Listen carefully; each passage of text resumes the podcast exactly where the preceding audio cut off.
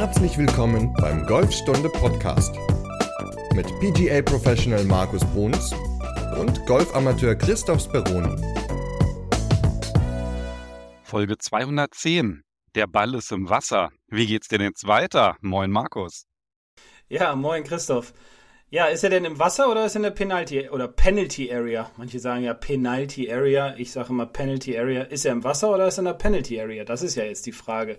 Weil da hat sich ja dann auch vor einigen Jahren ein bisschen was verändert. Weil früher hat man immer, ich muss dazu sagen, mir fällt es auch immer noch auf, dass wenn ich im Platzreifeunterricht bin, und wir über den Platz gehen, sage ich auch immer Wasserhindernis, weil es sich irgendwie so eingebrannt hat. Aber es gibt jetzt ja nur noch die Penalty Area und das ist ein schönes Thema, über was wir heute, über welches wir heute mal sprechen wollen. Ja, Wasser ist es ja meistens trotzdem, aber es kann natürlich auch sein, dass zum Beispiel im Sommer so ein kleiner Wasserlauf ausgetrocknet ist oder so ein Graben oder bei einem See der Wasserstand runtergegangen ist. Und da ist dann halt auch gar nicht das Wasser dann maßgeblich, sofern die Penalty Area mit Pfosten markiert ist. Und da fangen wir vielleicht direkt mal an mit der Definition. Also wann ist denn eigentlich ein Ball im Wasser, vereinfacht gesprochen, oder in der Penalty Area? Naja, die, die Penalty Area beginnt ja immer dort, wo auch die jeweiligen Pfosten stehen. Also es gibt ja zwei Bereiche. Es gibt ja einmal den gelben Bereich und den roten Bereich. Das heißt also, wir haben ein, eine frontale Penalty Area oder, äh, und eine seitliche. Frontales Gelb, seitliches Rot. Und dort, wo die Pfosten stehen, auf Höhe dieser Pfosten beginnen die jeweiligen Penalty Areas. So, jetzt liegt mein Ball ganz nah dran. Und ich sehe da so zwei Pfosten und vermute, dass mein Ball so ziemlich genau auf der Linie liegen würde. Ist er dann drin oder nicht? Ja, im Grunde macht es ja keinen Unterschied mehr. Weil du kannst ja in der Pen Penalty Area auch zum Beispiel, was du früher ja nicht durftest, also vor 2019, darfst du jetzt ja auch deinen Schläger aufsetzen und du darfst sogar Probeschwünge machen mit Bodenkontakt. Das durftest du früher, früher ja nicht. Deswegen, solange du den Ball spielen kannst, ist es im Grunde egal, sage ich jetzt mal, weil ja, er halt spielbar ist. Und dementsprechend kannst du auch die Dinge machen, die du auch auf dem Fairway oder im Raff oder im Semi-Raff machen kannst. Ich habe jetzt gerade schon angesetzt, jetzt nehmen wir mal an, ich lasse es mal, ich konstruiere jetzt mal keine blöde Situation. Ich wollte jetzt so sagen, naja, was ist denn, wenn jetzt zum Beispiel ein Baum dazwischen ist und es ist wahrscheinlich dann trotzdem besser, den einfach zu spielen, ja, in die Richtung, wie ja. man ihn haben will. Ja. Aber grundsätzlich ist der Ball innen drin, sofern er mit einem Teil die Linie berührt. Und die Linie ist dann die Außenkante der Pfosten und dann reicht es halt, wenn der Ball auch nur mit einem Dimpel diese Linie berührt, dann ist er regeltechnisch in der Penalty Area. Genau. Und wir wollen in der Folge jetzt auch gar nicht auf jede kleinste Regelbesonderheit eingehen, sondern wir lassen ganz bewusst so ein paar Sonderfälle weg oder Sachen, die sehr, sehr selten vorkommen. Und wir wollen uns darauf beschränken, wie es denn weitergeht, wenn ich denn halt in so eine Penalty Area reingespielt habe.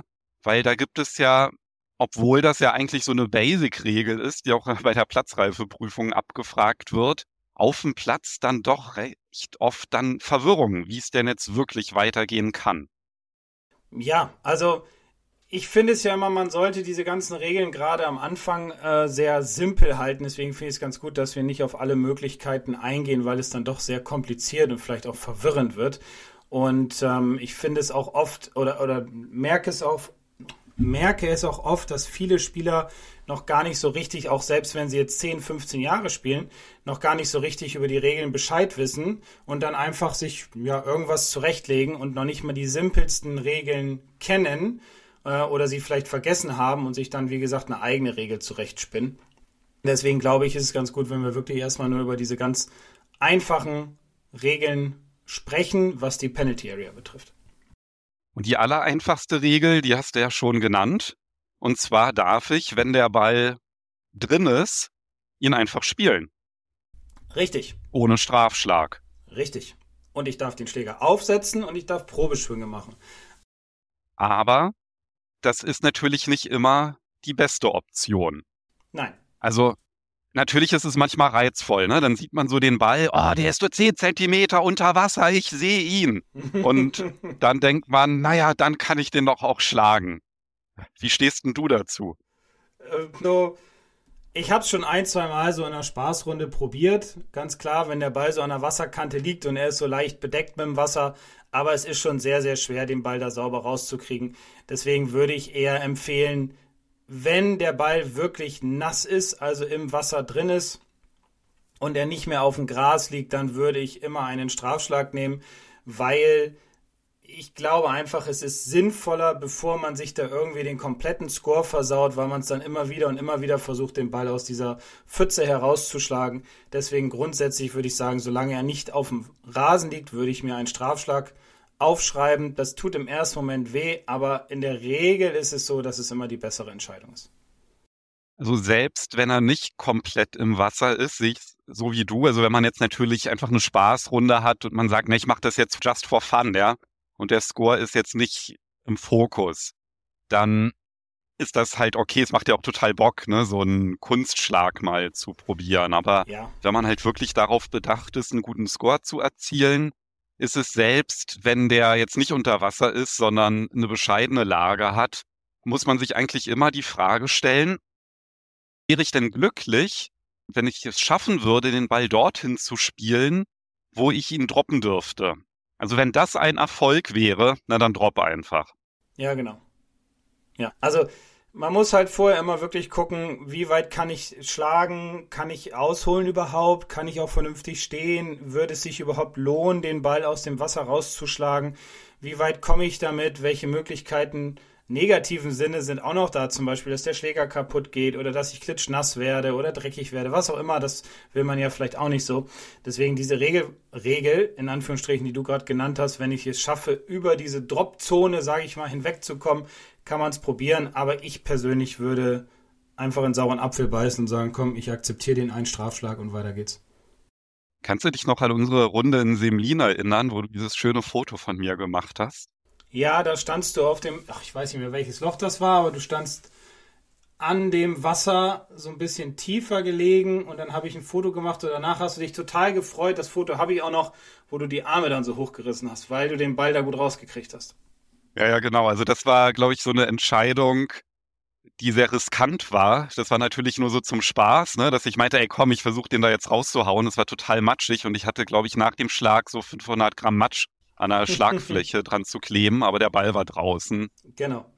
Das ist dann halt genau das, ne? Also wenn man halt sagt, hey, äh, ich mache das jetzt wirklich so zum Spaß und will jetzt einen Moment haben, an den ich mich erinnern kann, wie dieser, ja, also es gibt ja dann immer so ein paar Momente auf der Runde, die einem so im Gedächtnis bleiben. Dann ist das halt okay, aber ansonsten ist natürlich das Erleichterungsverfahren die bessere Wahl. Und bevor wir jetzt zu den unterschiedlichen Erleichterungsverfahren kommen, die ja dann auch immer mit einem Strafschlag verbunden sind, vielleicht noch ganz kurz vorher. Wenn ich vom Abschlag spiele und ich vermute, dass der Ball im Wasser sein könnte, dann gibt es ja dann welche, die sagen, ja, dann spiele ich jetzt noch einen provisorischen und dann gucken wir mal. Ist ja auch schon nicht regelkonform, ne? Nee, nee. Also vermuten, dass er im Wasser sein könnte, ja, gibt es ja in dem Sinne nicht. Entweder er ist drin oder er ist nicht drin. Also ich muss ja immer meinen Ball identifizieren. Das heißt, wenn ich jetzt irgendwo in Richtung eines Teichs schlage, dann gehe ich erstmal dahin und gucke, ob ich den Ball da irgendwo finde. Und man muss sich natürlich dann auch mit seinem ja, also die Mitspieler sollten natürlich auch immer gucken, was macht der Ball des anderen, der gerade geschlagen hat. Und man sollte dann natürlich auch schauen, okay, der ist so in die Richtung von dem Wasser gegangen. Wenn wir ihn nicht finden, ist er halt drin. Ja, dann ist er halt reingerollt oder was auch immer. Aber in der Regel sieht man, also ich kann mich nicht erinnern, dass man nicht gesehen hat, dass der Ball in einen Graben oder in ein Wasser oder sonstiges reingelaufen ist. Ich kann mich da schon dran erinnern, an Runden, wo man es dann nicht genau gesehen hat. Okay. Das äh, liegt wahrscheinlich bei dir daran, dass da nicht so starke Slice-Kurven dabei sind, aber. Hm, sag das nicht. ich kann mich durchaus daran erinnern, in Runden, wo dann halt der Mitspieler dann meint, ah, da spiele ich noch einen provisorischen, der könnte noch reingerollt sein. Aber das ist halt genau der falsche Gedanke. Also wenn man denkt, oh, er könnte drin sein, kein provisorischen Spiel. Dann geht man halt hin, dann guckt man, also entweder liegt er dann da, dann ist ja alles gut, oder die Befürchtung hat sich bewahrheitet, er ist reingerollt und dann gibt es ja das Erleichterungsverfahren. Also da gibt es gar keine Notwendigkeit. Und, also das heißt Notwendigkeit, man darf es ja auch nicht, weil es ist ja klar geregelt, wie es weitergeht, wenn er drin sein könnte. Und man muss ihn dann ja auch nicht gefunden haben im Wasser. Also, ne, wenn er dann halt reingerollt ist und ins Wasser rein, dann findet man den Ball ja auch oftmals nicht. Also das reicht, wenn man sich sicher ist, dass er drin gelandet ist. Und wenn man ihn dann halt nicht dort findet, wo er aufgekommen ist kurz vorher, dann ist man sicher sicher, dass er drin gelandet ist, sonst ja. hätte man ihn ja gefunden. Ja, genau, genau. Aber was kann ich denn, was kann ich denn tun, wenn mein Ball im, in der Penalty oder Penalty, oh, ich sag das auch immer, ich finde das eigentlich ja, ganz Penalty. in der Penalty Area gelandet ist. Also lass uns doch mal mit, mit der frontalen anfangen, mit Gelb. Welche Möglichkeiten haben wir? Vielleicht die allererste Möglichkeit, ich glaube, die hätten wir sogar dann fast vergessen, wenn du es vorhin nicht gesagt hättest. Hm. Die Drop Zone. Gibt es eine mhm. Drop Zone, ist tatsächlich etwas, wenn es ein fremder Platz ist, das ist gar nicht so verkehrt, in den Platzregeln erstmal zu schauen, ob es sowas gibt, weil manchmal übersieht man die ja sogar. Ne? Dann macht man Erleichterungsverfahren, was ja auch regelkonform ist, ja. Und dann geht man weiter und denkt man, da ist jetzt die Dropzone gewesen, der wäre viel einfacher gewesen. Also manchmal gibt es, ich kann mich da zum Beispiel in Göttingen dran erinnern, da gibt es ja die Bahn mit diesem Keilerkopf, die mhm. so spektakulär ist. Da gibt es dann auch eine Dropzone, wenn man halt es nicht aufs Grün geschafft hat. Und dann hat man natürlich da eine viel bessere Lage. Ja, und diese Dropzone ist jetzt ja auch in der Regel bei Löchern, wie zum Beispiel bei dem Keilerkopf oder mir fällt gerade ein in der Türkei auf dem National das Loch 2, das ist auch so ein kniffliges Paar 3, was ein reines Inselgrün ist. Diese Drop Zones sind ganz bewusst hin gebaut worden, sage ich mal, oder da sind Kreise gezogen worden mit einem Schild dran, wo Drop Zone steht, weil ansonsten würde man da ja stundenlang stehen, wenn man einen Ball nach dem anderen irgendwie reinhaut, im Zählspiel zum Beispiel. Ähm, deswegen sind diese Drop Zones da, um das Spiel halt auch zu beschleunigen. Beim Stableford kann man natürlich sagen, okay, ich mache einen Strich, keine Frage, aber wenn man Zählspiel spielt, dann ist diese Drop Zone schon sehr, sehr gut. Und da sollte man dann auch hingehen, seinen Ball droppen, ab Kniehöhe fallen lassen, einen Strafschlag kassieren und von dort dann spielen. Weil in der Regel ist es so, dass diese ähm, Drop Zones so ja, an, an, an, an verschiedene Stellen ge gesetzt wurden, wo man dann halt nicht mehr übers Wasser spielen muss. Genau, also fassen wir zusammen.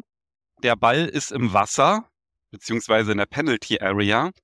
Dann kann ich ihn A immer so spielen, wie er liegt provisorischer Ball ist keine Option, ganz mhm. wichtig. Und ich schaue idealerweise vorher schon auf der Scorekarte in den Platzregeln, ob es irgendwo eine Dropzone gibt, damit ich die dann halt auch nicht übersehe. Meistens sieht man die ja dann auch, aber dann ist natürlich die entscheidende Frage, wie es weitergeht, wenn diese Optionen nicht in Frage kommen, welche Farben die Flöcke haben, mit der die Penalty Area abgesteckt ist. Mit welcher Farbe wollen wir denn anfangen, Markus? Ja, lass uns mal mit Gelb anfangen. Mit Gelb, das heißt, das frontal. ist frontal. Genau. genau. Also immer ein Wasserhindernis, sage ich jetzt mal, oder eine Penalty Area, wo ich rüberspielen kann. Muss. Nicht kann, muss. Ganz wichtig bei einer frontalen, es gibt da zwei Optionen, wie man machen kann. Und bei keiner Option ist es so, dass man nicht mehr übers Wasser spielen müsste. Also positiv formuliert, wenn ich den Ball in ein frontales Wasserhindernis, ich verwende jetzt extra den alten Begriff, äh, geschlagen habe, dann muss ich, egal für welche Option ich mich entscheide, da noch rüber. Also es gibt nicht die Möglichkeit, dann irgendwie auf der anderen Seite da irgendwas zu veranstalten. Ich muss halt immer noch rüberschlagen. Ja. ja. Irgendwie muss ich rüber. Genau. Das heißt, ich, es gibt ja auch nur zwei Optionen. Also gut, es gibt natürlich auch immer die dritte Option, das ist klar, das hatten wir vorhin auch schon am Anfang gesagt, dass man den Ball spielen kann, wie er liegt. Das ist dann natürlich straflos. Dann spiele ich den, wie gesagt, da muss man sich immer überlegen, ist es das wirklich wert? Kann ich den Ball irgendwie nach vorne befördern? Kann ich ihn gut zur Seite rausspielen? Kann ich gut stehen? Kann ich einen guten Ballkontakt herstellen? Das sind alles Fragen, die man sich stellen muss, bevor man anfängt, einen Ball zu ähm, aus dieser Penalty Area herauszuschlagen.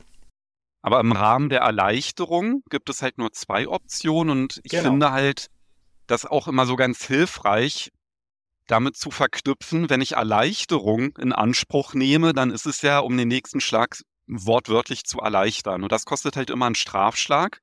Das heißt, da auch nicht durcheinander kommen beim Zählen. Das ist nämlich auch oft die Frage, wie geht's denn dann weiter? Ja, ich habe den Ball ins Wasser geschlagen. Naja, also angenommen, das war der Abschlag, dann mache ich halt danach meinen dritten Schlag. Ja, ein Schlag ins Wasser, dann nehme ich einen Strafschlag auf für die Erleichterung und dann führe ich meinen dritten Schlag aus. Und da habe ich halt zwei Optionen und was ist denn die einfachste Variante? Äh, die einfachste Variante ist, ja, eigentlich sind beide sehr einfach. Ich würde sagen, die einfachste Variante ist es, zurückzugehen zu der Position, von der ich zuletzt gespielt habe, also von der ich den Ball geschlagen habe, der dann in das Wasser oder in die Penalty Area geflogen ist. Und dort darf ich dann innerhalb einer Schlägerlänge den Ball droppen, droppen ab Kniehöhe und bekomme einen Strafschlag. Du hast gerade gesagt, zurückzugehen. Idealerweise bleibt man direkt dort und entscheidet sich dann an der ja. Stelle, an der man geschlagen hat, dass man sagt, ich spiele ja. jetzt nochmal von hier. Also, weil das ist natürlich dann halt auch, also ich, ich weiß, dass du das jetzt halt so äh, dahin gesagt hast, ne? Aber irgendwie hinzugehen, zu sehen, oh, der Ball ist ja jetzt wirklich im Wasser, dann gehe ich jetzt zurück, weil einen provisorischen durfte ich ja nicht spielen. Also diese Entscheidung bitte vorher treffen, ja, weil das kostet halt unglaublich viel Zeit, wieder zum Abschlag zurückzugehen. Mhm. Wenn man dann halt sieht, ähm, oh, da ist alles ungünstig, ähm, ja, ich, ich spiele jetzt einfach nochmal von hier, also gerade beim Paar 3 ist das ja durchaus eine Option, weil man dann halt nochmal vom Tee spielen darf. Bitte diese Entscheidung dann direkt ähm, am Abschlag treffen und nicht erst hinlatschen und dann wieder zurück. Weil, wenn ich einmal hingelatscht bin, habe ich ja noch eine Möglichkeit. Ja, genau. Also klar, das war jetzt so dahergesagt, weil ich so gewohnt bin, das so zu erzählen, dass man dann immer wieder zurückgeht zu dem Ausgangspunkt, weil ich mit meinen Schülern immer zum Wasser hingehe und ihnen dann die Regeln da erkläre. Deswegen ja. Aber natürlich, um Zeit zu sparen, direkt einfach von der Stelle nochmal einen neuen Ball spielen mit einem Strafschlag. Die andere Möglichkeit wäre dann tatsächlich zu sagen, okay, ich gehe hin zum, zu der Penalty Area, suche mir den Kreuzungspunkt, also das ist der Punkt zwischen der zwischen den beiden Pfosten, die man verbindet, also imaginär verbindet, und der Linie zur Fahne. Das heißt also, ich denke mir eine Linie Fahne, Kreuzungspunkt und dann so weit zurück, wie ich möchte. Und auf dieser Linie gehe ich dann, ja, wie gesagt, so weit zurück, wie ich möchte und droppe dann wieder innerhalb einer Schlägerlänge mit einem Strafschlag ab Kniehöhe meinen Ball. Und dann kann das auch gerne keine Ahnung, nur einen Meter von der Wasserkante oder Penalty Area Kante entfernt sein. Da muss ich, da kann ich so weit zurückgehen, wie ich möchte und vielleicht auf meine Lieblingsdistanz, um dann einen Ball von dort über das Wasser aufs Grün zu schlagen. Du hattest dich jetzt gerade versprochen, als du von dem Kreuzungspunkt gesprochen hast. Und zwar ist der Kreuzungspunkt der Punkt, an dem der Ball die Pfosten überquert hat. Also das ist erstmal mein Referenzpunkt und die Fahne ja. nehme ich dann natürlich, um auf der Linie zurück genau. die beliebige Distanz dann halt zu wählen. Und da ist halt nur wichtig, dass ähm, ich in der richtigen Reihenfolge vorgehe. Das heißt, Punkt eins Kreuzungspunkt identifizieren. Punkt zwei die Linie zurück identifizieren. Das heißt, ich gucke, wo ist die Fahne, gehe dann halt in der Verlängerung der, dieser Linie gehe ich dann halt zurück, also weg von der Penalty Area von der gelben und kann halt aber so weit zurückgehen, wie ich gerne möchte, wie du es ja auch gerade gesagt hast. Und dann darf ich droppen und zwar innerhalb einer Schlägerlänge. Genau. Ja, danke, dass du mich äh, korrigiert hast beziehungsweise mir geholfen hast, weil es ist ja immer so, wenn ich, ich, ich erkläre die Regeln immer praktisch und selten theoretisch, deswegen rede ich auch so, als wäre ich gerade draußen auf dem Platz. Da zeige ich das dann natürlich immer noch. Also ich habe auch gerade ein Bild geöffnet das verlinke ich auch in der Podcast-Beschreibung. Da haben wir nämlich so eine schöne Infografik, welche Option man hat bei einer gelben Penalty Area. Und das ist natürlich auch etwas, was man sich dann auf dem Smartphone speichern kann, einfach in den Favoriten.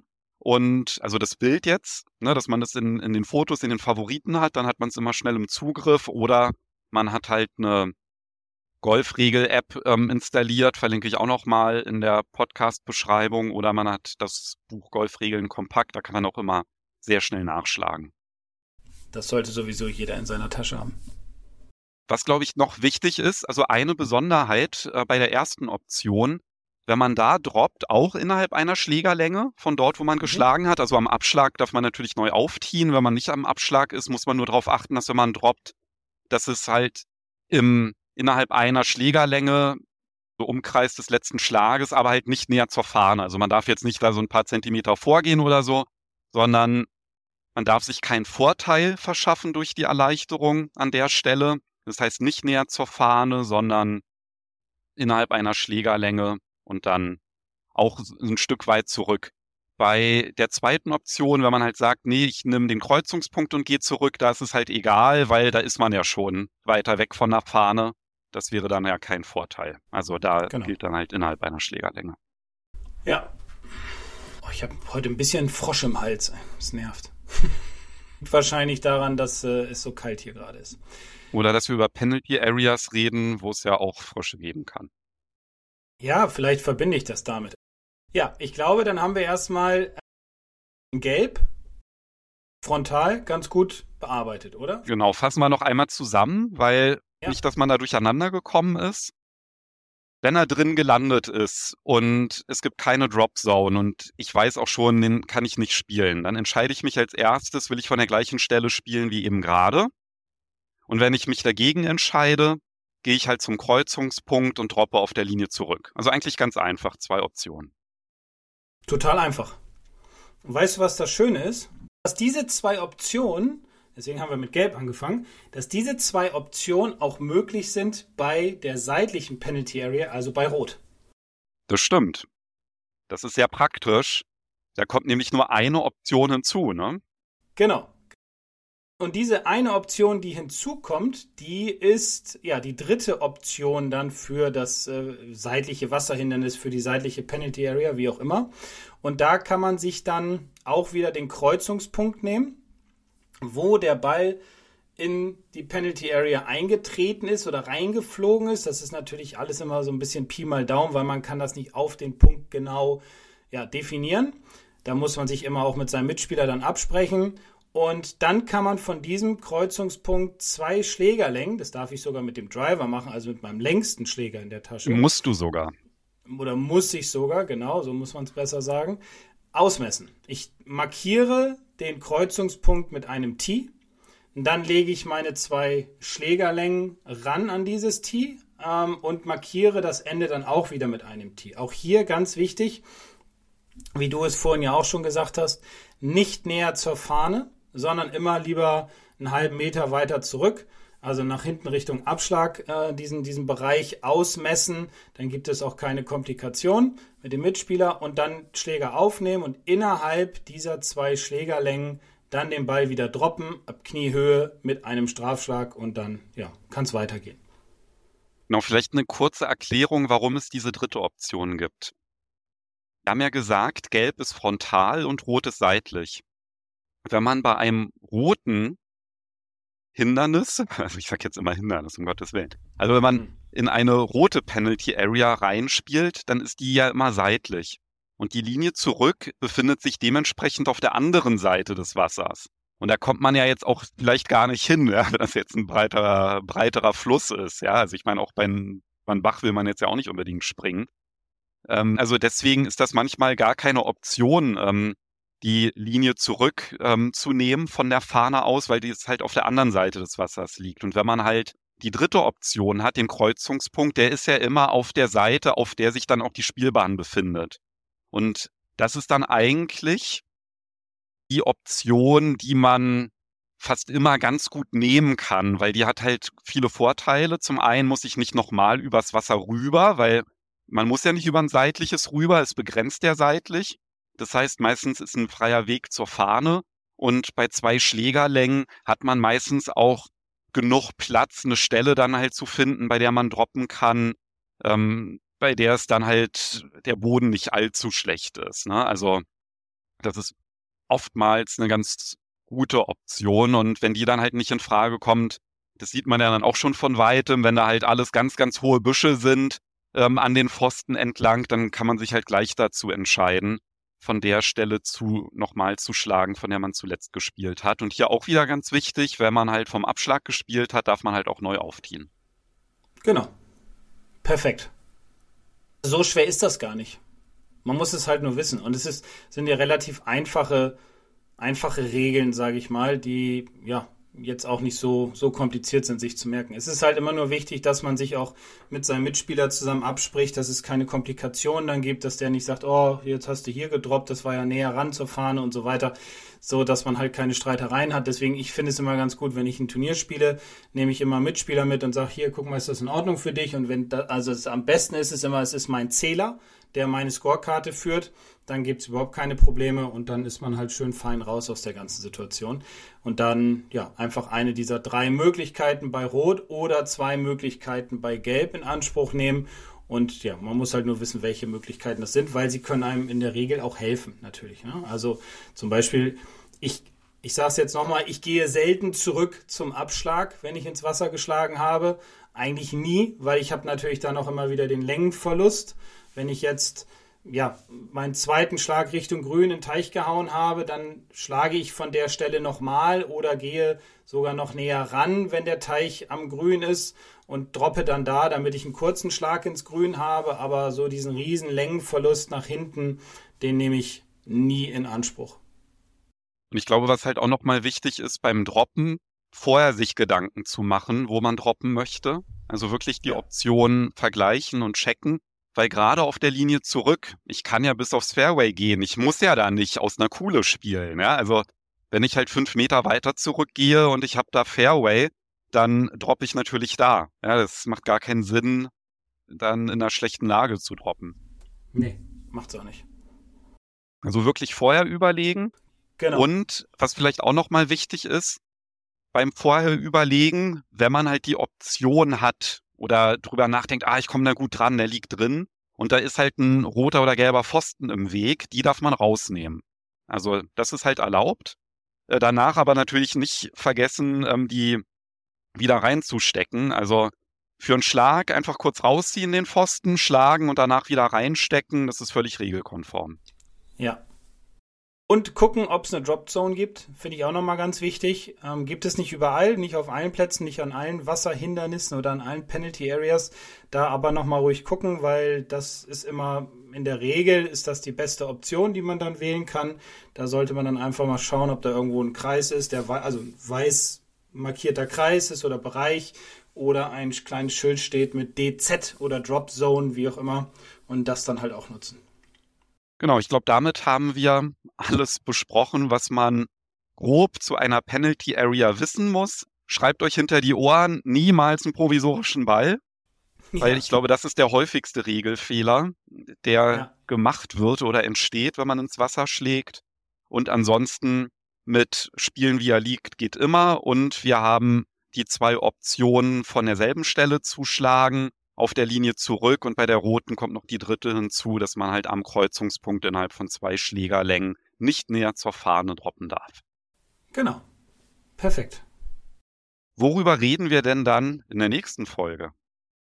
Über Wintergrüns. Also, ja, die sind ja auf vielen Plätzen in unserer Republik nun gerade vorhanden, weil vielleicht Frost ist oder Schnee oder was auch immer. Dann spielt man vielleicht, Schnee, bei Schnee spielt ja keiner, was für ein Quatsch. Aber sie gibt es trotzdem und darüber wollen wir einfach mal sprechen, wie man trotz Wintergrün Spaß auf dem Golfplatz haben kann. Das klingt doch nach einem spannenden Thema. Und nach einem spaßigen Thema. Dann hören wir uns nächste Woche wieder. Genau, bis nächste Woche. Macht's gut. Bis dann, tschüss. Ciao.